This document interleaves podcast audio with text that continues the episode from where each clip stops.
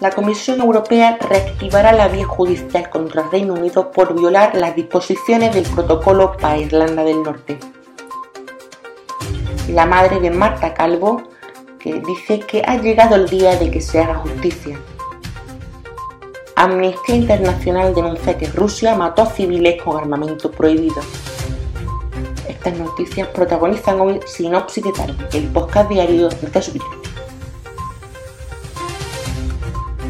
La Comisión Europea reactivará la vía judicial contra el Reino Unido por violar las disposiciones del protocolo para Irlanda del Norte, negociado entre las partes para mitigar el impacto del Brexit en el USLER, después de que el gobierno de Boris Johnson presentara informalmente este lunes una ley que en la práctica suspende de manera unilateral el pacto.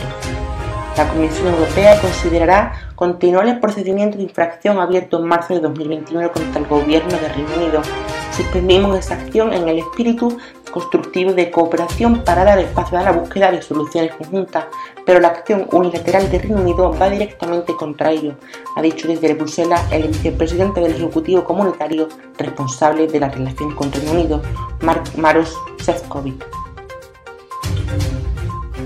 Ante el inicio este lunes del juicio por la muerte de Marta Carbo, su madre Marisol Burón ha manifestado que ha llegado el día y espera que se haga justicia.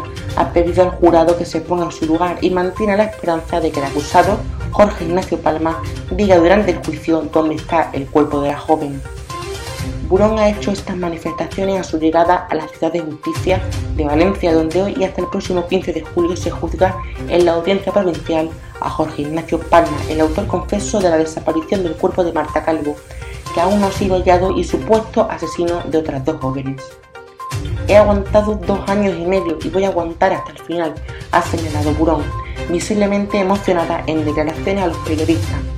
La madre de Marta Calvo espera que se haga justicia con su hija y todas las víctimas y va a estar todos los días en el juicio como voz de todas ellas. El uso indiscriminado por Rusia de armamento prohibido con bombas de racimo ha causado la muerte de cientos de civiles en la ciudad ucraniana de Yarkov, según una investigación desvelada este lunes por Amnistía Internacional. En su informe, cualquiera puede morir en cualquier momento.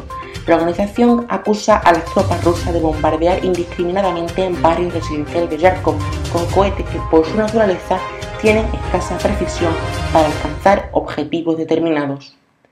Con esto nos vamos, volvemos mañana martes.